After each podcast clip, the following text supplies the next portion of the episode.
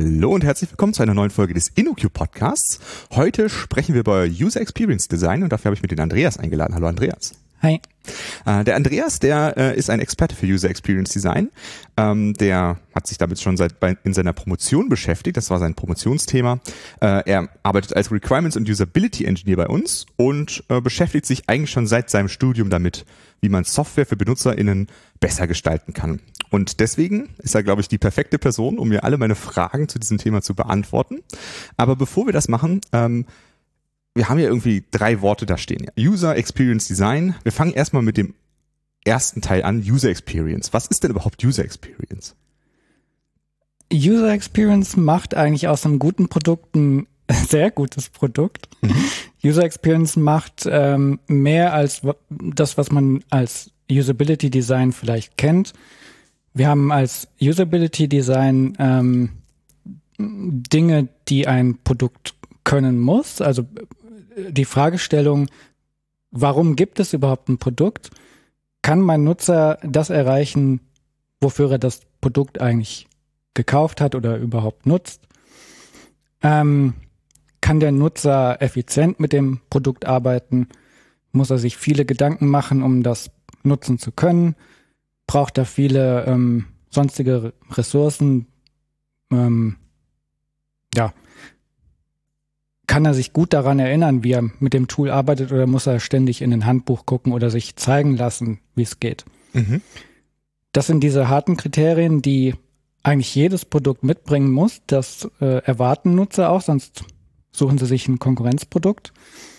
Und die User Experience geht darüber hinaus und ähm, sagt, gut, der Nutzer hat bestimmte Erwartungen, die ein Produkt erfüllen muss, eben sowas wie Effektivität, also kann er sein Ziel erreichen und Effizienz, kann das schnell und ohne viel Aufwand erreichen. Die User Experience spricht darüber hinaus die emotionale Ebene an. Man hat sich irgendwann gedacht, okay, es steckt in Software generell mehr als nur diese Zweckmäßigkeit oder die Gebrauchstauglichkeit. Ein Benutzer wie du und ich, wir haben nicht einfach einen normalen technischen Eindruck von Produkten. Wir haben irgendwelche Emotionen, ob wir das wollen oder nicht. Und genau ähm, die Gestaltung von diesen Emotionen, natürlich die positive Gestaltung von den Emotionen, das ist, was User Experience Design macht oder versucht. Und mhm. wenn man es gut macht, macht man den Nutzer einfach glücklich.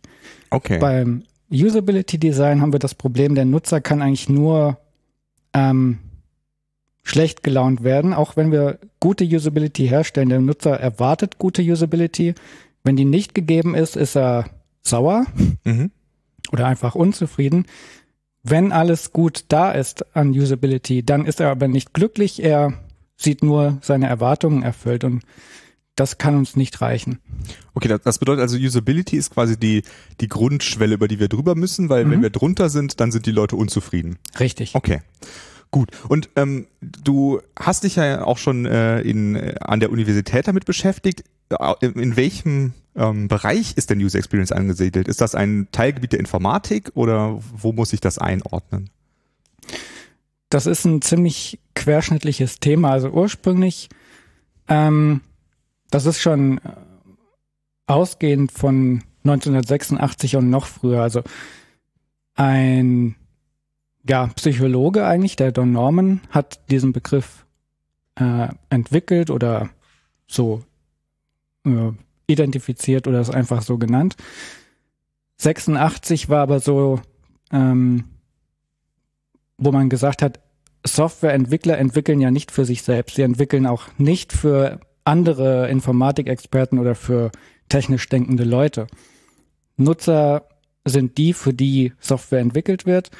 Und es war damals eine Revolution zu denken, okay, wir Entwickler ähm, müssen eigentlich während unserer Entwicklung die komplette Zeit den Nutzer im Kopf haben, für den wir das Ganze tun. Ähm, und nicht denken, wie wir das toll finden oder wie wir das gut nutzen können, hm. dann kann das jeder gut nutzen. Und wir sollten dann nicht erstaunt sein, wenn das eben nicht so ist, weil der Nutzer einfach nicht der Experte für das Tool ist, das wir entwickeln.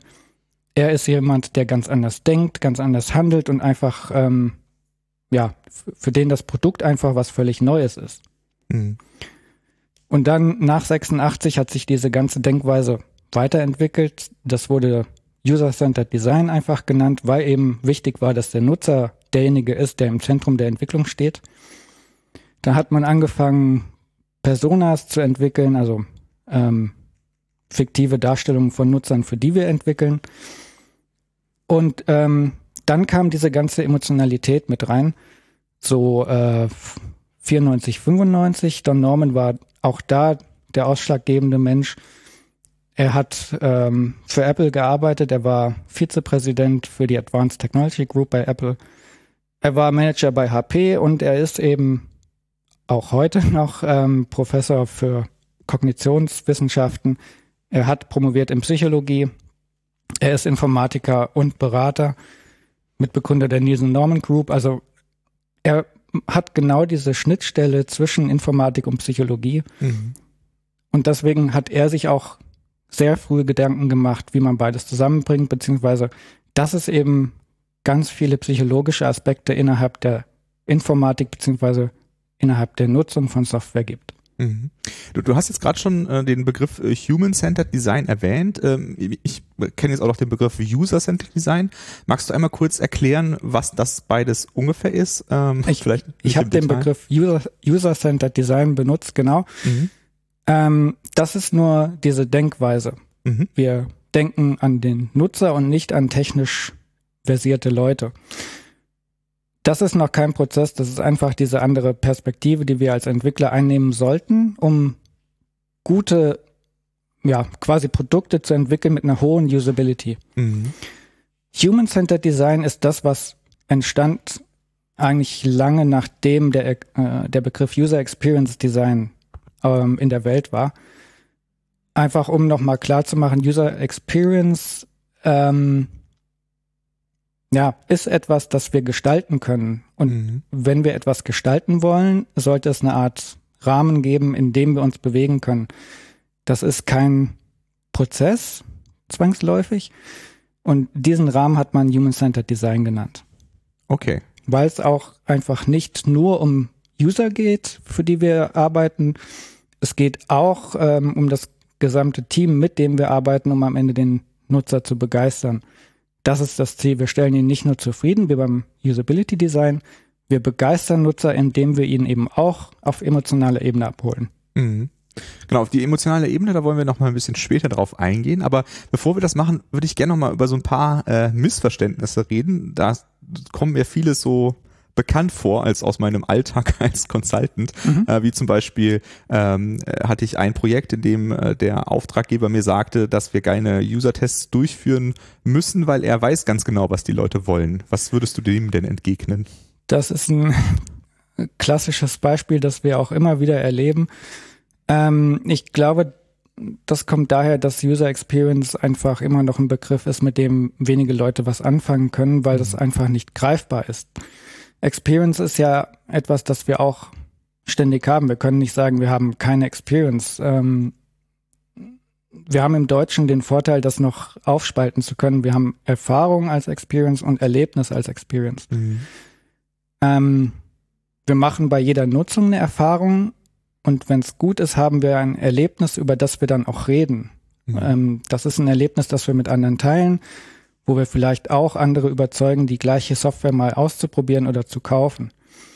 Und wenn ähm, Kunden oder äh, Leute, mit denen wir über UX reden, denken, sie wüssten genau, was die Nutzer ihrer Software brauchen oder wollen, kann das überhaupt nicht sein, weil die User Experience einfach so individuell ist, mhm. dass man sich eigentlich in jeden einzelnen Nutzer hineinversetzen müsste, um zu wissen oder um sagen zu können, ich weiß, was der will und braucht. Mhm. Und das geht nicht. Okay. Das heißt also, eine einzelne Person kann niemals diese Aussagen treffen. Genau, also User Experience ist hoch individuell, hoch subjektiv. Mhm. Es ist so, dass wir uns beeinflussen lassen können von Gruppen, auch vor allem von Freunden, aber auch von Werbung, von anderen Leuten, mit denen wir aus irgendwelchen Gründen über ein Softwareprodukt reden.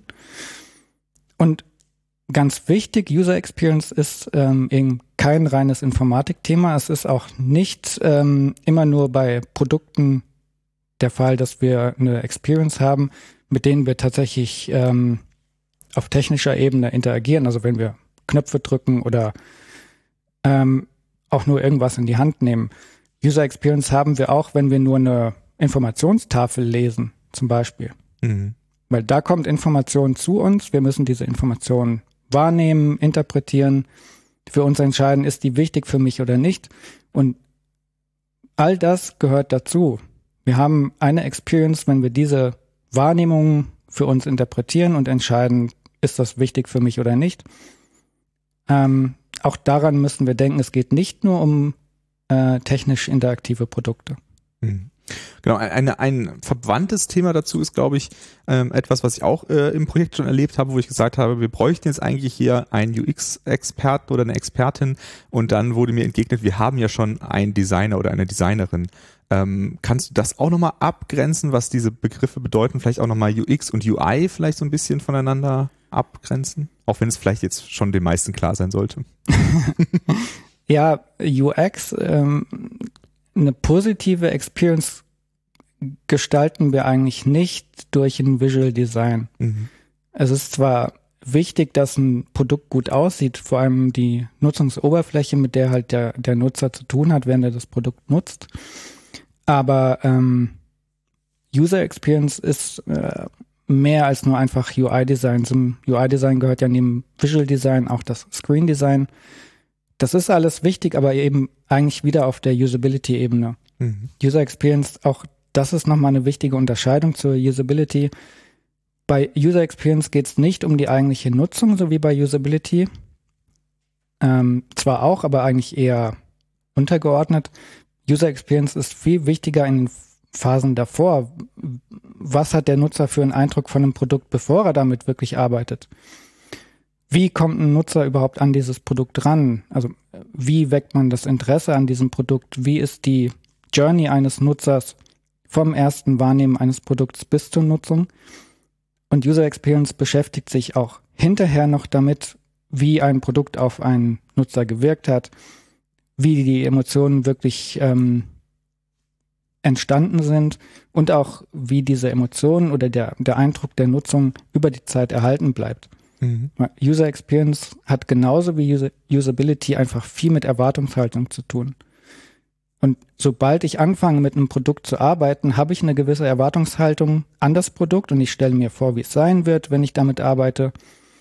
Und dann gleiche ich immer wieder ab, ähm, ist es wirklich so, wie ich es mir vorgestellt habe oder nicht. Mhm. Wenn es nicht so war, bin ich vielleicht unzufrieden. Wenn es so war, bin ich aber zufrieden, aber das war's dann. Es ist halt einfach da und ich habe interagiert damit und gut. Ähm, bei der User Experience gucke ich eben, war der Nutzer wirklich super zufrieden mit der Nutzung? Waren da vielleicht Dinge dabei, die er nicht erwartet hat und trotzdem toll fand? Mhm. Und wie ist das dann hinterher? Der Nutzer hat nach jeder Interaktion eine neue Erwartung. Also er hat ähm, einen neuen Status quo. Er kennt dann vielleicht Dinge, die er wirklich besser fand, als er erwartet. Nur beim nächsten Produkt erwartet er genau dieses Bessere. Und das heißt, mit dem gleichen Produkt, mit der gleichen Technik oder dem gleichen Feature stelle ich ihn nicht mehr so toll zufrieden, weil eben die Erwartung höher geschraubt wurde. Die User Experience ähm, ist dann nicht mehr ganz so positiv wie vorher. Also die, die verändert sich über die Zeit und ich muss neu überlegen, wie gestalte ich die jetzt wieder positiver als vorher.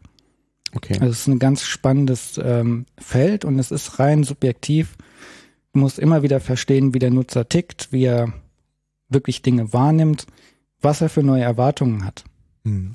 Okay, du, du hast damit äh, eigentlich auch schon so ein bisschen angedeutet oder vielleicht sogar ausgeführt, dass es eben nicht so ist, dass wir einmal UX machen und dann sind wir fertig, sondern wir müssen das als als Prozess, äh, als ständigen Prozess von Anfang bis Ende ähm, verstehen, der immer weitergeht, richtig? Genau. Mhm. Auch das macht es so spannend. Also ganz wichtig ist, ähm, die Leute in ihrem Kontext kennenzulernen. Auch da geht es darum, dass wir als Entwickler uns nicht vorstellen können, wie so ein Produkt wirklich genutzt wird, wo es genutzt wird, wie ein Benutzer das Produkt wahrnimmt, ähm, wie er Dinge findet, mit denen er agieren kann. Ja, und wie er mit dem Produkt wirklich hinterher arbeitet. Mhm. Weil ähm, auch hier sind Nutzer einfach zu individuell und äh, haben zu subjektive Wahrnehmung und, und ähm, Aktionsweisen. Wir ähm, können nicht von uns auf andere schließen und deswegen ist es ganz wichtig, so früh wie möglich Nutzer zu beobachten, wie sie in der Umgebung, in der das Tool später benutzt werden soll, arbeiten. Mhm. Einmal ohne Tool, wenn es das eben noch nicht gibt, oder mit verwandten Produkten. Ähm, man muss den späteren Nutzer echt so gut wie möglich kennenlernen. Man muss ähm, feststellen, in welchem Kontext braucht der Nutzer wirklich Unterstützung durch ein Produkt. Nur so können wir hinterher sagen, gut, ähm, wir machen uns jetzt Gedanken, was der Nutzer in diesem Kontext braucht. Wir entwickeln etwas, das ähm, diese Unterstützung bietet.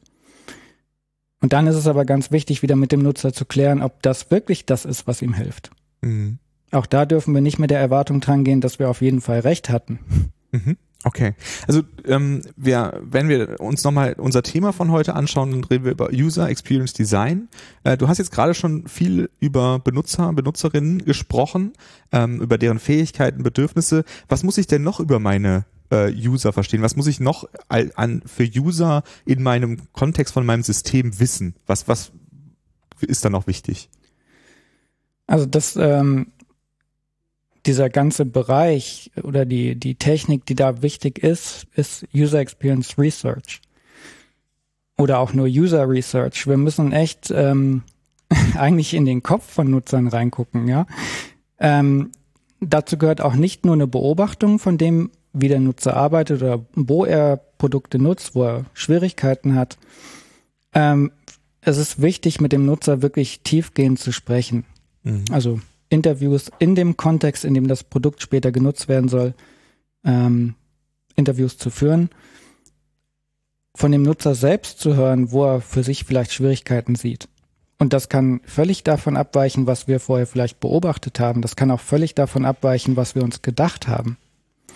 Der Benutzer hat eine ganz andere Vorstellung von dem Produkt als wir und hat auch eine ganz andere Vorstellung von dem, wie er mit dem Produkt arbeitet und wo er es vielleicht sonst noch benutzt. Er kommt mit Erwartungen, aber mit ganz vielen Vorerfahrungen auch in dieses Interview rein. Er hat ähm, Dinge im Kopf, die er uns erzählen kann und will. Mhm. Aber was er wirklich braucht, ähm, kann er uns normalerweise gar nicht sagen, weil er ja unbewusst so mit dem Produkt interagiert, wie er es dann auch tut. Also man, man sollte sich ja nicht Stunden, Tage, Wochen lang Gedanken machen müssen, wie, er, wie man jetzt ein Produkt in einer bestimmten Umgebung benutzen kann. Man macht es einfach. Mhm. Und das macht man, weil man eine bestimmte Vorerfahrung mit ähnlichen Produkten hat und einfach weiß, wie das bei denen funktioniert.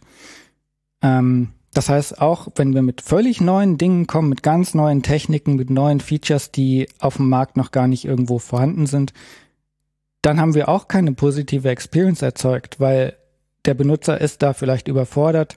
Der Benutzer hat sich vorgestellt und erwartet, dass er ein Produkt bekommt mit Elementen, die er schon kennt. Ähm, er kann nicht intuitiv mit diesem Produkt arbeiten, weil es eben zu neu ist. Mhm. Und ähm, das ist nicht das Ziel von User Experience Design. Wir müssen wirklich diese Erwartungshaltung und die Vorerfahrung rausfinden ähm, und dann für uns auf technischer Ebene gucken, wie ähm, erfüllen wir diese Erwartungen und zusätzlich, wie erzeugen wir eben diese positiven Emotionen beim Nutzer. Mhm. Ähm, das, die, die Auswirkungen von dem äh, von der Nutzung des Produkts, die ist dann wieder nämlich vielfältig. Der Nutzer bewertet für sich einmal, gefällt mir das Produkt oder nicht, finde ich das gut oder nicht. Er merkt aber natürlich auch, was es bei ihm auslöst. Sind das positive Emotionen oder eher negative Emotionen? Wir wollen natürlich positive Emotionen erzeugen. Aber ob das so ist, kann uns eben auch wieder nur der Nutzer sagen. Mhm. Ähm, und je nachdem, wie er das bewertet, wird er ja eben auch wieder anders mit dem Produkt umgehen. Er wird es ähm, beibehalten oder er hat eben negative Erfahrungen gemacht und wird sich um eine Alternative kümmern. Es gibt ja gerade im App Store zum Beispiel jede Menge Alternativen, die ich nehmen kann, die ich auch schnell finde und die auch nichts kosten. Das heißt, ich kann schnell ganz viele Angebote angucken und sie wieder runterschmeißen und das nächste ausprobieren. Mhm. Wenn ich positive, Entschuldigung, positive Erfahrungen gemacht habe, führt das auch dazu, dass mein Nutzer lo loyal gegenüber meines Produktes und am Ende auch loyal gegenüber meiner Firma und Marke ist. Das heißt, beim nächsten Mal wird er vielleicht eher in meinem Unternehmen unter meiner Marke schauen, ob ich da nicht äh, Produkte habe, die sein neues Problem lösen können. Mhm. Also ich äh, glaube, da sollte schon den, dem einen oder der anderen die Ohren klingeln von dem Ganzen, was man da an Kundenbindungen generieren kann. Ähm, wir, wir waren gerade noch ein bisschen in dem Bereich, also wir haben über User gesprochen, du hast jetzt auch schon den Teil Experience angesprochen, da wollte mhm. ich aber nochmal auf eine Sache zurückkommen, die du jetzt mehrfach erwähnt hast und das war das Thema Emotionen. Ähm, wenn ich jetzt irgendwie daran denke, mein Produkt erzeugt Emotionen, dann denke ich vielleicht sowas wie Wut, äh, dann äh, der, ist vielleicht jemand äh, enttäuscht von meinem Produkt. Das wäre so eine Emotion. Was für eine Art von Emotion meinst du? Meinst du jetzt, die äh, Leute lieben das Produkt oder äh, ist das gar nicht wünschenswert? Wie, wie siehst du das? Das kann äh, tatsächlich passieren. Wir sind hier auf einer wirklich stark psychologischen Ebene unterwegs. Das ähm, ist ein Wort, das gerade Informatiker vielleicht abschreckt. Mhm. Aber wir müssen uns halt immer wieder bewusst machen, Informatik und gerade interaktive Produkte sind auf der emotionalen Ebene, ob wir das wollen oder nicht. Ähm, wir haben auf psychologischer Ebene immer bestimmte Bedürfnisse, die wir erfüllt haben wollen, auch wenn wir uns dessen gar nicht bewusst sind. Ja, als, als Mensch wollen wir autonom sein, als Mensch wollen wir ähm, Dinge lernen. Wir wollen anderen zeigen, dass wir Dinge können, die nicht jeder kann.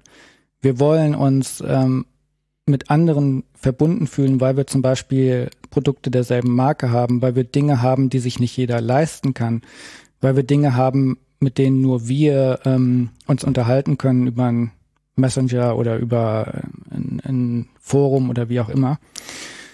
Ähm, unbewusst wollen wir das alles, wir können es aber vielleicht nicht sagen, dass wir das wollen. Das ist äh, grundsätzlich ein Problem, äh, wenn wir mit Nutzern reden. Mhm. Wir, wir bekommen erzählt, okay, ich will mit dieser Software effizient sein. Äh, Effizienz ist ein ist eine Worthülse, also niemand kann damit was anfangen, wenn man mhm. das hört.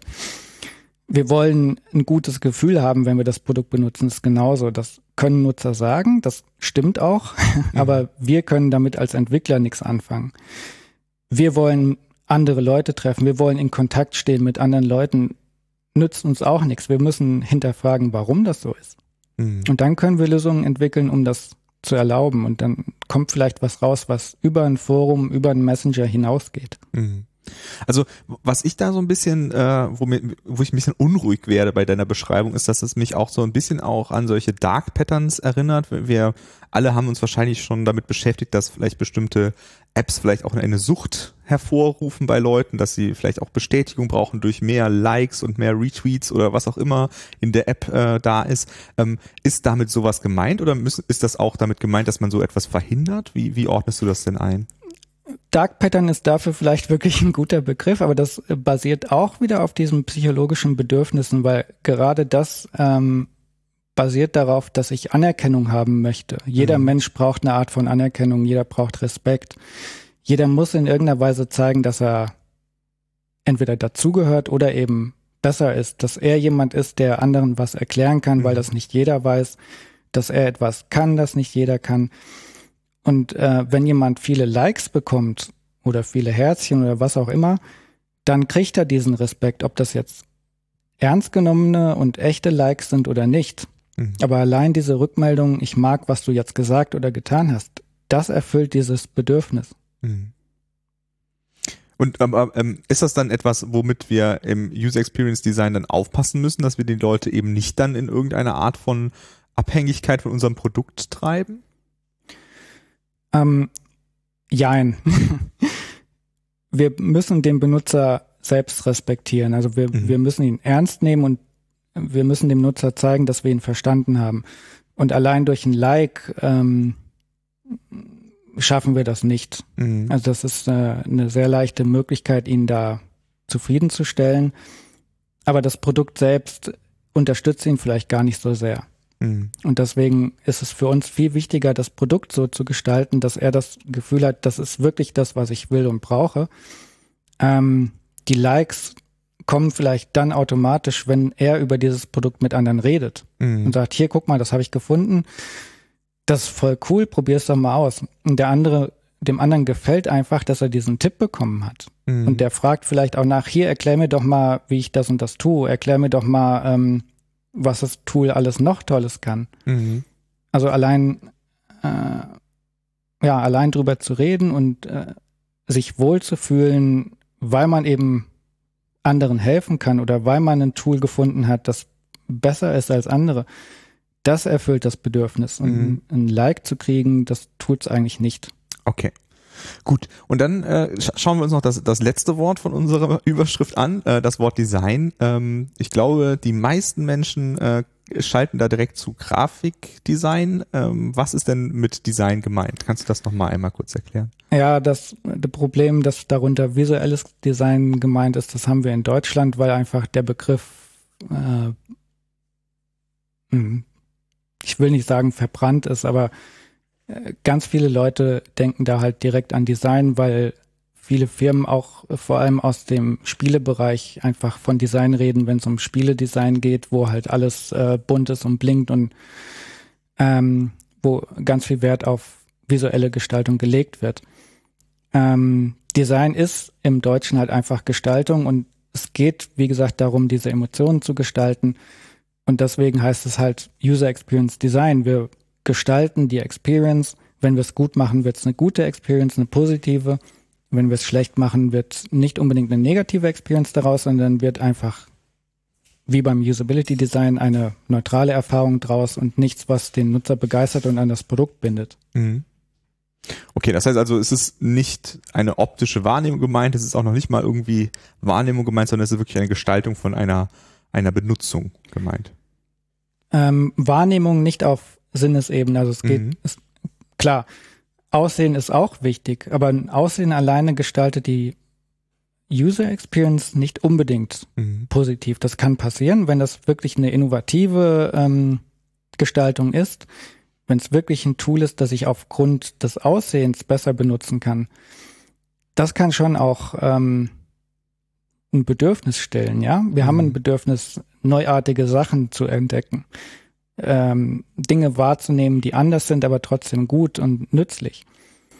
Das kommt aber eigentlich selten vor. Also es ist wichtig, gut zu gestalten, aber beim Design in dem Sinne hier, User Experience Design, geht's viel weiter und wir, wir betrachten einfach alles. Mhm. Alle Sinneswahrnehmungen, alle Bedürfnisse, die wir erfüllen können, alle emotion äh, emotionalen Dinge, die wir durch Software ansprechen können. Das alles designen wir, das alles gestalten wir. Mhm. Okay, gut, dann, dann lass uns doch jetzt mal übergehen zum Thema Human-Centered Design, äh, darauf nochmal zu fokussieren. Äh, du hast mir gesagt, ähm, dass es im Human-Centered Design äh, vier Aktivitäten äh, gibt. Ähm, die wollen wir gleich mal durchgehen, aber bevor wir das machen, ähm, wenn man an so Aktivitäten, Phasen und sowas denkt, dann ist es bei vielen Leuten irgendwie im Kopf eine, eine Reihenfolge, die man abarbeitet. Muss man Human-Centered Design als irgendwie einen Arbeitsprozess verstehen oder unter was, wie muss man das einordnen? Ähm, also einmal noch kurz, Human-Centered Design heißt eben nicht mehr User-Centered Design, sondern wir betrachten alle Rollen, wir betrachten nicht nur die Nutzer, die am Ende mit dem Produkt arbeiten, wir, wir betrachten auch ähm, Entscheidungsträger in Firmen, weil wir können nicht einfach wirklich alles auf den Nutzer ausrichten, was hinterher die Firma zu viel Geld kostet oder was mhm. einfach technisch nicht möglich ist. Wir unterhalten uns und ähm, kommunizieren einfach immer auch mit den Entscheidungsträgern, mit den Geldgebern, aber auch mit zum Beispiel technischem Support. Wir können nichts ähm, auf den Markt werfen, was hinterher nicht gewartet werden kann. Wir können auch nichts auf den Markt werfen, was ähm, Sicherheitslücken aufweist. Das heißt, auch hier Gesetzeslage müssen wir betrachten. Wir müssen Rechtsabteilungen mit einbeziehen, aber eben auch andere Disziplinen aus der Informatik. Mhm. Wir müssen tatsächlich die wirklichen Experten im Visual Design einbeziehen, damit die uns rückmelden können, können wir das, was ihr euch überlegt habt, überhaupt schön, also so darstellen, dass der Benutzer einen Vorteil damit hat, dass er schnell Elemente findet, die er braucht, dass er auf den ersten Blick eigentlich erkennen kann, was er tun kann und welches Ziel er erreichen kann, welche Aufgaben er durchführen kann. Ähm, Tester sind ganz wichtig. Also im Human Center Design geht es darum, möglichst schnell zu testen, aber damit wir irgendwas testen können, müssen wir ja wissen, ähm, was das ist, was wir testen können oder wollen und auch wie wir testen. Mhm. Also klar, die, die technische Prüfung, die, die Tests, Unit-Tests, Integration-Tests sind wichtig, aber am Ende geht es darum, dass der Nutzer selbst testet, ob das, was wir für ihn gebaut haben, auch wirklich das ist, wie er sich vorgestellt hat. Mhm. Also diese interdisziplinären Teams, in denen wir Produkte entwickeln, die sind extrem wichtig, weil jeder dabei sein muss, um dieses Produkt zu entwickeln, weil jeder von Anfang an mitentscheiden muss, ob ähm, das ein Produkt ist, das er selbst auch unabhängig davon Nutzer zu sein, ähm, nutzen kann, in dem Sinn, dass es eben auch diese anderen Arten von Nutzung gibt, als die, ähm, die ein Endnutzer da wirklich hat. Also wie gesagt, Wartung, Testen. Mhm. Ja. Okay. Gut, aber äh, genau, aber nochmal zu, zu, zu der Reihenfolge. Also wir haben verschiedene Aktivitäten, aber die müssen wir nicht in irgendeiner, äh, also wir müssen das nicht als ein Vorgehensmodell betrachten, sondern eher als eine Art Framework, das Human-Centered Design, wenn ich das richtig verstehe. Richtig, also mhm. Human-Centered Design hat vier Aktivitäten. Es ist ein Framework eben, in dem die vier Aktivitäten eingebunden sind. Ähm, die erste ist, wir brauchen einfach einen Überblick über den Kontext, in dem das Produkt genutzt wird, das wir entwickeln sollen oder wollen. Das heißt, äh, das kriegen wir mit über Beobachtungen, wie ich es vorhin schon gesagt habe. Wir lernen den Kontext kennen, in dem Nutzer mit dem Produkt interagieren. Und das kann ähm, ein anderer Kontext sein, als wir uns ursprünglich vielleicht vorgestellt mhm. haben. Ähm, Busfahrt zum Beispiel. Wie viele nutzen ein Handy während der Busfahrt, um Blogbeiträge zu lesen oder um Podcasts zu hören? Mhm. Wir haben uns vielleicht vorher vorgestellt, dass jemand im Bett liegt und das tut. Und auch das ist vielleicht ein Kontext, den wir uns nicht vorstellen konnten, weil ähm, wir selbst kennen das vielleicht. Wir liegen abends im Bett und schlafen während des Podcasts ein. Mhm. Uns nützt das wenig. Wir wollen ja Wissen vermitteln und versuchen den, den Nutzer auch ähm, ja, wach zu halten, dass er dieses Wissen von vorne bis hinten erhält. also klar, das kann passieren. Das ist ein Kontext, über den wir auch nachdenken müssen. Es ist vielleicht bei weitem nicht der einzige und wir versuchen ähm, in dieser Aktivität einfach möglichst viel verschiedenen, verschiedene Kontextinformationen zu sammeln. Mhm. Und danach die Aktivität kommt dann, dass wir aus diesen Kontextinformationen die Anforderungen ableiten. Ähm, auch hier fragen wir nicht. Andreas, darf ich dich kurz unterbrechen, bevor Gerne. wir da reinkommen? Ähm, würde ja. ich gerne noch eine andere, eine Frage dazu fragen. Also gerade wenn ich äh, auf über User Research höre, dann ist das in vielen Vorträgen, das, was ich dazu oft erst noch höre, mhm. ist diese äh, Geschichte, ähm, ja, äh, wenn man die Leute gefragt hätte, was sie wollen, dann hätten sie gesagt, wir wollen schnellere Pferde und nicht ein Auto. Ähm, äh, diese Geschichte höre ich irgendwie sehr oft in Vorträgen zu diesem Thema. Magst du mal kurz was dazu sagen? Ist das, ist das eine sinnvolle Metapher, ein sinnvoller Spruch dazu oder ähm, ist das irgendwie, geht das in eine falsche Richtung? Ich, ich hasse das. Das ist meine Emotion dazu. äh, das ist ja ein Zitat, das Henry Ford zugeschrieben wird. Mhm. Ähm, es gibt keinerlei Belege, dass das wirklich ein Zitat ist, dass er das jemals gesagt hat. Ähm, viel eher ist das etwas, das eine Marketingzeitschrift sich überlegt hat, um zu sagen, hier, du brauchst eigentlich de deine Nutzer nicht fragen, wenn du wirkliche Innovationen auf den Markt bringen willst. Ähm, das stimmt so nicht und eigentlich sind auch viele Bestandteile von diesem Zitat einfach falsch, wenn man das aus User Experience Sicht sich anschaut. Ähm, zum einen bei, bei Ford ging es nicht um Innovationen. Mhm. Ähm, der hat das Auto nicht erfunden. Deswegen wäre es auch komisch, wenn er die Leute gefragt hätte, willst du, willst du etwas, das quasi ein technisches Pferd ist? Mhm. Es ist auch komisch, davon auszugehen, dass die Leute gesagt hätten, ich will ein schnelleres Pferd, weil zu dem Zeitpunkt gab es schon Autos. Es gab keinen Grund, dass die Leute sagen, ich will aber ein schnelleres Pferd. Die sagen vielleicht, ich will ein billigeres Auto mhm. oder ich will ein schnelleres Auto oder wie auch immer, ein sicheres Auto. Ähm, wenn man das im Kontext der Zeit sieht, ist dieses Zitat komisch. Und mhm. auch die Aussagen darin, wenn ich die Leute gefragt hätte, User Experience ähm, verlangt, dass man die Nutzer fragt. Mhm. User Experience, ähm, ja, es, eigentlich ähm, macht man sich überhaupt keine Gedanken, sie fragen zu können, sondern man muss es machen. Dann hätten die Leute gesagt, ich will. Okay, mhm. ich will ist eine Aussage, mit der wir als Entwickler und als User Experience Designer nicht viel anfangen können, weil wir sollten und dürfen einfach nicht genau das umsetzen, was uns die Leute sagen. Ist auch wieder ein Punkt, ähm, wir müssen diese Interviews führen, um rauszufinden, warum die Leute das wollen. Und wenn wir das wissen, können wir Produkte bauen, die wirklich ähm, auf der Ebene so weit unterstützen, dass die Leute hinterher wissen, cool, das habe ich gemeint, das will ich, das brauche ich. Mhm. Das ist eine coole Firma, die versteht mich. Mhm. Und ähm, der letzte Teil von dem Zitat, sie hätten sich schnellere Pferde gewünscht, okay, könnten sie sagen, wenn Ford wirklich das Auto erfunden hätte.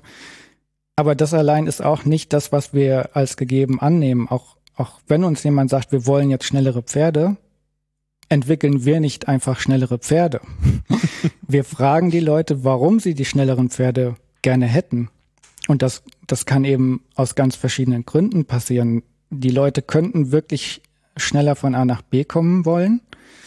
Die könnten aber auch sagen, ich, ich mag es einfach, den Wind um die Ohren zu spüren. Mhm. Ich mag es einfach durch die Landschaft zu reiten oder zu fahren oder was auch immer. Sie wollen Landschaft kennenlernen. Oder ich mag es, wie ich äh, von links nach rechts geschaukelt werde, wenn ich auf dem Pferd bin. Mhm. Also all das können wir nicht wissen, wenn wir mit den Nutzern nicht sprechen.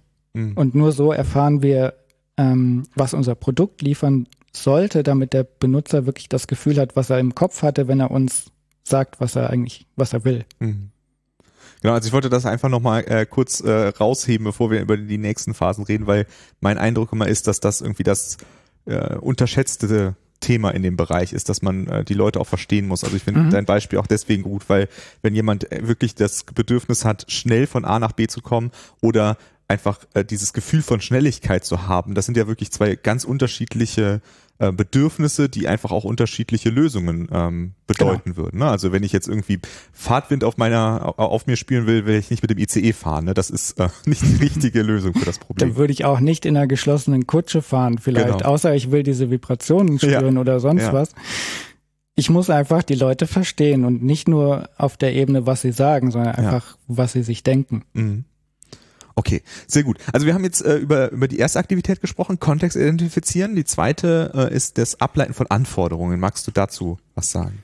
Genau, also wir haben auch hier, ähm, es ist die Aufgabe von dem User Experience Experten, die Anforderungen abzuleiten. Der Nutzer sagt uns das nicht, ähm, weil er vor allem technische Anforderungen auch nicht kennen kann. Er ist ja dafür nicht unbedingt der Experte, außer wenn wir für äh, andere Informatiker oder so entwickeln. Ähm, die Anforderungen leiten wir ab von den Informationen, die wir aus der vorherigen Aktivität der ähm, Kontextanalyse oder des Kennenlernens von verschiedenen Kontexten, ähm, die wir da gesammelt haben. Und äh, wir haben hier auch wieder verschiedene Anforderungen, die wir erfüllen sollten. Also wir haben nicht nur die, äh, die Nutzeranforderungen, also diejenigen Anforderungen, die ein Nutzer braucht, um das äh, Produkt ja, nutzen zu können. Wir haben Anforderungen auf technischer Ebene, also Systemanforderungen, die erfüllt sein müssen, damit wir die Nutzeranforderungen zum Beispiel überhaupt umsetzen können. Kapazität zum Beispiel, die wir liefern müssen oder Geschwindigkeit oder wie auch immer. Die müssen wir auf technischer Ebene einfach auch erfüllen. Und wir haben rechtliche Anforderungen, irgendwelche ähm, Standards, die erfüllt werden sollten oder müssen. Ähm, Sicherheits Anforderungen, die äh, äh, einfach gesetzlich vorgegeben sind. Auch zum Beispiel Anforderungen an die Accessibility, an die ähm, Barrierefreiheit von Produkten. Das ist kein Wunsch oder kein, kein Kann, das ist einfach gesetzlich vorgegeben. Sowas müssen wir kennen und eben auch äh, als Anforderungen formulieren und umsetzen. Ist das dann Requirement Engineering oder ist das nochmal was anderes? Das ist genau das, was Requirements Engineering ja tut. Mhm. Also Anforderungserhebung, Anforderungsmanagement. Auch hier müssen wir wieder versuchen, ähm, ja, alles zu verstehen, den Nutzer zu verstehen, technische äh, Möglichkeiten verstehen und weiterbilden, uns äh, einen Überblick verschaffen, was, was geht und was nicht. Ähm, Dinge einfach kennen und äh, für uns konzipieren, was wie zusammenpasst, damit am Ende unser Ziel erreicht werden kann, die Nutzer zu begeistern. Mhm. Aber also wichtig dabei, äh, wenn ich dich richtig verstehe, ist ja, dass es eben jetzt nicht eine, eine äh, Phase innerhalb von unserer Projektentwicklung ist und dann haben wir die Anforderungen abgeleitet und jetzt sind die fertig, sondern das ist auch ein ständiger Prozess der Weiterentwicklung der Anforderungen, wenn ich dich richtig verstehe. Genau, also die ähm, die User Experience, wie ich vorhin auch mal angedeutet habe, die ähm, ändert sich ja mit jeder neuen Erfahrung. Ähm, wenn der Benutzer mit irgendeinem Produkt interagiert oder irgendwelche Informationen wahrnimmt und liest, ändert sich seine Erwartungshaltung und sein, sein Wissensstand, sein, seine Gemütslage, ja.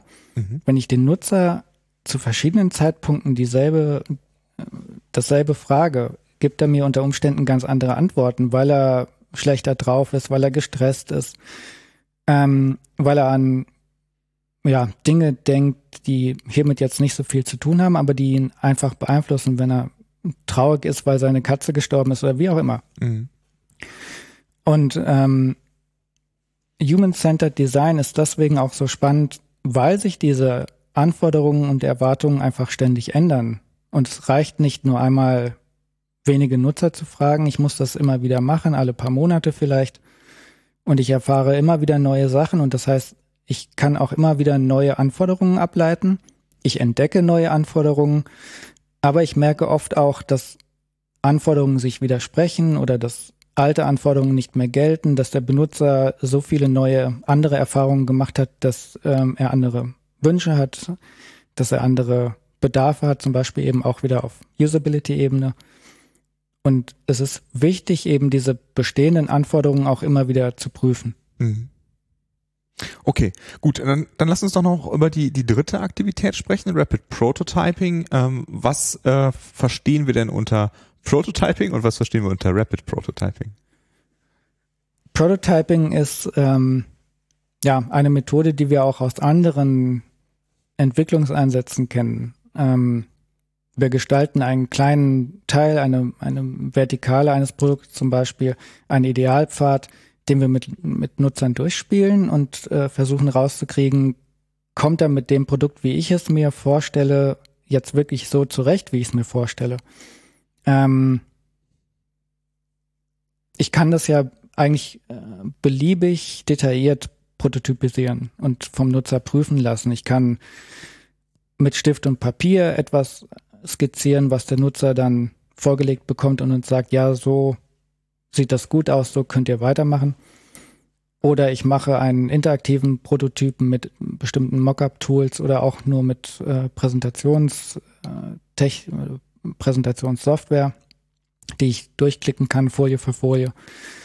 Oder ich implementiere wirklich als echten Code etwas, äh, mit dem der Nutzer fast realistisch arbeiten kann und äh, am Ende bin ich so nah am Endprodukt, dass der Benutzer nur noch Kleinigkeiten ähm, durchspielen muss, um uns Rückmeldung zu geben, ob wir wirklich an alles gedacht haben. Mhm. Und Rapid Prototyping sagt hier, mach so schnell wie möglich. Sobald ich die ersten Anforderungen identifiziert und spezifiziert habe, kann ich anfangen zu prototypisieren. Und so, ja, so, so früh kann ich auch schon anfangen, mit Nutzern drüber zu sprechen. Mhm. Und das ist ganz wichtig. Also ständig Feedback einholen vom Nutzer, das ist ein Bestandteil von Human-Centered Design, der auch nicht ähm, weggelassen werden darf. Das ist ein Konzept, ein Prinzip, das äh, besteht, wenn ich Human-Centered Design machen möchte. Mhm.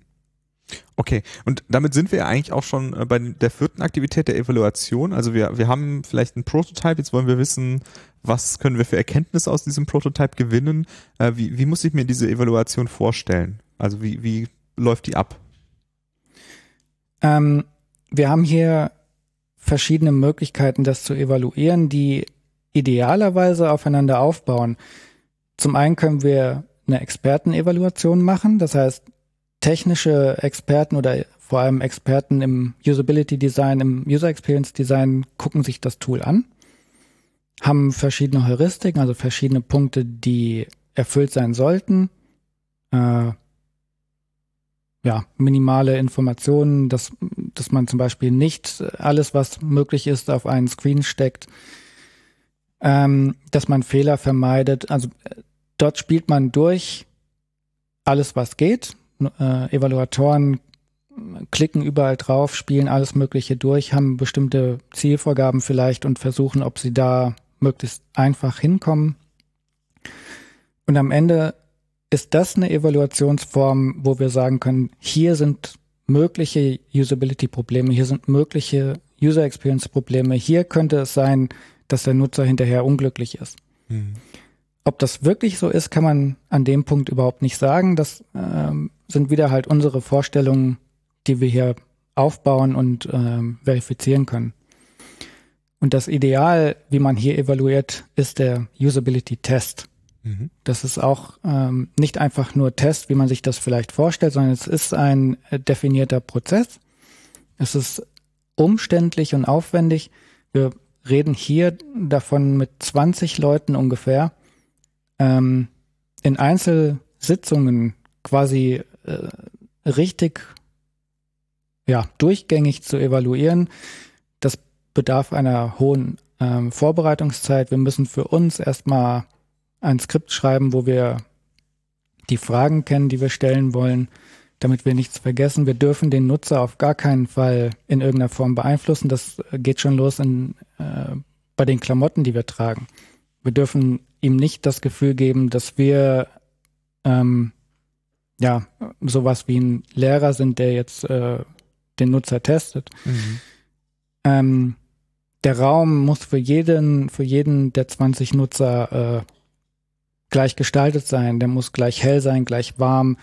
Die Uhrzeit sollte sich nicht unterscheiden. Wir müssen darauf achten, dass der Nutzer nicht gerade aus einem Meeting kommt, wo er zur Sau gemacht wurde oder dass er auch nicht von der Party kommt, egal ob er da Alkohol getrunken hat oder nicht. Mhm. Also die Rahmenbedingungen für diese einzelnen Sitzungen, die sollten gleich sein. Wir müssen aber auch im Kopf behalten, diese 20 Leute, die sitzen nicht gemeinsam im Raum und ähm, testen unser Produkt gleichzeitig oder parallel, sondern wir haben wirklich 20 einzelne Sitzungen. Das kostet Zeit und wir müssen uns am Anfang eben auch überlegen, zu welchen ähm, Zeiten oder in welchem Zeitraum wir das machen. Machen wir das innerhalb von zwei Wochen, machen wir das in einer Woche und haben dann vielleicht äh, vier Leute an einem Tag und, und morgens und abends vier Leute. Ähm, das ist ganz wichtig für uns klar zu werden. Auch hier wieder diese, diese Erfahrungen werden sich ändern. Und wenn ich ein paar Leute ähm, testen lasse und einen Monat lasse ich andere Leute testen, da können ganz unterschiedliche ähm, Ergebnisse rauskommen. Auch wenn ich dieselben Leute nach ein, zwei, drei Monaten nochmal testen lasse, können die uns ganz andere Sachen sagen und auch ganz anders mit der Software ähm, interagieren, als sie es vorher gemacht haben weil einfach diese, ähm, ja, diese Rahmenbedingungen sich vielleicht geändert haben, weil aber auch die, die Erfahrungen, die der Nutzer in der Zwischenzeit gesammelt hat, ähm, ganz neu sind, ganz anders sind, neu interpretiert werden, neu sich verknüpfen. Ja, das, das ist wirklich auch wieder schwer, einen guten Usability-Test ähm, äh, zu planen und durchzuführen. Man sagt, mit 20 Leuten haben wir ähm, statistisch gesehen mehr oder weniger sichergestellt, welche Probleme noch auftreten oder ob, ob unser Tool wirklich eine positive UX erzeugt. Aber schon einen Tag später könnte das anders aussehen. Und deswegen ist bei User Experience Design eben auch wichtig zu wissen, das ist nicht mit der Entwicklung abgeschlossen oder mit der Evaluation, sondern es geht immer weiter. Und ähm, wir erfahren bei jedem neuen Test mehr über die Person, für die wir für die wir ähm, entwickeln. Aber wir erfahren auch jedes Mal, ähm, dass sich die User Experience einfach auch stark ändert. Ähm, egal, ob das jetzt dieselbe Person ist, die testet oder eben andere Personen, die eine völlig andere Vorerfahrung mitbringen und äh, uns vielleicht genau das Gegenteil sagen, was die äh, emotionale Wirkung von dem Produkt ist, als die Person vorher. Aber also du hast jetzt ja 20 schon mal als eine, eine Zahl gesagt. Wenn ich mir jetzt vorstelle, ich ähm, habe jetzt meinen ersten Prototypen gebaut, äh, teste ich den mit 20 Personen, dann baue ich, äh, weiß ich nicht, einen Monat später den nächsten Prototypen, muss ich dann wieder mit 20 Leuten testen? Oder wie, das wäre extrem ja. äh, teuer und aufwendig. Ja. Ich mache eigentlich einen Usability-Test am Ende, wenn ich das Gefühl habe, ich habe jetzt ein ähm, ja, Produkt prototypisch entwickelt, das ich so auch auf dem, auf den Markt bringen könnte. Mhm. Ich äh, stelle mit dem Test jetzt sicher, dass ich ähm, keinen kein Shitstorm von den Nutzern kriege, weil das Produkt einfach ähm, aus deren Sicht zu schlecht ist. Mhm. Ich ähm, will ja ein Produkt auf den Markt kriegen, das die meisten Nutzer wirklich gerne benutzen und, und eben auch positiv drüber reden. Auch zum Beispiel in Foren. Ähm, den Usability-Test mache ich echt äh, ja, gegen Ende oder kurz vor Release. Mit dem, mit dem ähm, Gedanken aber auch, es ist teuer, ich brauche eine gewisse Zeit, bis ich die 20 Leute rekrutiert habe. Und ähm, es dürfen eben auch nicht Leute sein, die mit diesem Tool eh schon viele Erfahrungen gesammelt mhm. haben. Es dürfen auch nicht Freunde sein, die uns sowieso positive Rückmeldung geben. Mhm. Also ich brauche wirkliche Repräsentanten der späteren Endnutzer. Mhm. Aber also nur damit, äh, damit da keine Missverständnisse aufkommen. Also wenn ich jetzt den ersten Prototyp baue, dann mache ich ja schon einen Test mit Leuten, aber das ist dann kein Usability-Test, sondern eine Richtig. andere Art, eine einfachere Art des Testens. Das ist einfach ein ähm, Abklären oder ein, ein sich die Bestätigung holen, auf dem richtigen Weg zu sein. Mhm. Das ist auch, damit der Nutzer weiß, wir haben ihn verstanden, wir arbeiten äh, in die richtige Richtung, aber damit auch er frühzeitig und ähm, über die ganze gesamte Entwicklung hinweg die Möglichkeit hat zu widersprechen oder klarzustellen, was er eigentlich meinte. Mhm. Also das ist eigentlich hier das Ausschlaggebende. Und auch wir erfahren durch diese schnellen und häufigen ähm, Tests der Prototypen, ob wir den Nutzer richtig verstanden haben, ob wir uns äh, in seine Lage versetzen können und ähm, verstehen, wofür dieses Produkt, das wir entwickeln, eigentlich später ähm, genutzt wird und wie es genutzt wird. Ähm, das ist der, der eigentliche Zweck von diesen Zwischenevaluationen. Mhm. Und deswegen reicht es hier auch aus, das einfach auf, auf dem Blatt Papier zu machen. Mhm. Später für die Usability-Tests reicht es eher nicht. Mhm. Okay, nur, nur damit jetzt nicht irgendwie Leute denken, äh, das ist zu teuer, deswegen machen wir nur Prototypen und testen sie gar nicht. Das äh, mhm. wollte ich nur auch ganz klarstellen. Okay, okay. Äh, gut. Ähm, dann äh, ein Thema, was was mich noch beschäftigt im, im äh, diesem ganzen Themenbereich, ist äh, das Thema Agilität. Ähm, ich meine, das ist ja auch nochmal wahrscheinlich äh, fünf weitere Podcast-Folgen wert, aber ähm, erstmal nochmal den Zusammenhang zwischen Agilität und User Experience äh, Design. Ähm, passt das zusammen oder ist das, steht das im Widerspruch, weil das mehr Planung vor, äh, voraussetzt? Äh, wie, wie würdest du diese beiden Sachen in, in Relation zueinander setzen? Ja, wir haben auch hier leider häufig noch das Missverständnis, dass man sagt, okay, äh, wir entwickeln jetzt, wir testen vielleicht auch und hinterher, wenn noch Zeit ist oder wenn noch Geld da ist, machen wir halt User Experience Design. Okay, mach das mal schön oder mach das mal so, dass meine Nutzer ähm, es lieben. Ja, genau. das geht nicht. Ja. User Experience Design ist einfach keine eigene Phase. Es ist nicht ähm, mal eben so schnell gemacht. Es ist auch nicht nebenbei gemacht und auch nicht von Leuten, die nicht wirklich Experten in dem Bereich sind. Das ist nicht von heute auf morgen gelernt. Man braucht die Erfahrung, man, also nicht nur theoretische Erfahrung, man muss es einfach machen, gerade wenn man versucht, Leute zu verstehen. Mhm. Wenn man deren Bedürfnisse rausfinden will, das kann man nicht mit Fragen und das kann man nicht, indem man sie fragt, willst du gerne von anderen als kompetent wahrgenommen werden? Das, solche Fragen stellt man da eher nicht.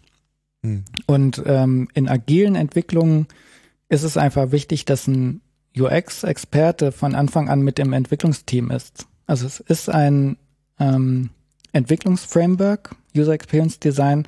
So baut man die gesamte Produktentwicklung auf. Es ist nicht so, dass man es erst am Ende macht. Es ist auch nicht so, dass man zum Beispiel einen Sprint voranstellt, wo es darum geht, User Experience Anforderungen ähm, zu identifizieren und zu spezifizieren. Und hinterher denkt man, okay, ich habe, ich habe verstanden, ähm, was Nutzer wollen oder ich denke mir, was Nutzer wollen. ihr baut das jetzt bitte, ihr Entwickler, ich bin raus, mein, mhm. mein Sprint ist vorbei. Und dann ähm, denken alle, cool, jetzt habe ich ein Produkt, da, da hat mir der UX-Experte gesagt, äh, das sind die Anforderungen an das Tool, die dann dazu führen, dass äh, meine Nutzer das toll finden. Dann kommt es auf den Markt und es ist überhaupt nicht so. Die, die, die Nutzer beschweren sich drüber, die Nutzer sagen, hey, ähm, da gibt's doch schon ein Tool, das kann das genauso oder besser. Mhm. Und dann, ja, es wird einfach nicht gekauft und genutzt. Und äh, das liegt daran, dass User Experience einfach äh, ja nicht einmal besteht und, und, Anforderungen dazu entworfen werden, die dann äh, nicht weiter betrachtet werden, sondern User Experience ist äh, die Entwicklung. Wie gesagt, wir haben den Anspruch, dass wir auch spätere Nutzer mit im Team haben. Wir haben den Anspruch, früh äh, zu evaluieren und auch hierfür braucht es jemanden, der weiß, wie das geht und wie man das durchführt. Und das ist eben auch der User Experience Experte. Mhm. Also für mich ist das vor allem auch nochmal so eine Erinnerung daran, also dieses, ähm, was ja schon fast ein Buzzword ist von crossfunktionale Teams, was wir ja mittlerweile irgendwie in vielen Projekten hören. Äh, wir brauchen crossfunktionale Teams, darunter wird oft verstanden, wir haben irgendwie äh, Ops-Leute, Ent Entwicklermenschen, vielleicht auch noch äh, irgendwie äh, ja, Grafikdesigner, mhm. Designerinnen mhm. im Team. Das ist eigentlich, das ist noch nicht crossfunktional genug. Wir müssten eigentlich noch weitergehen, richtig?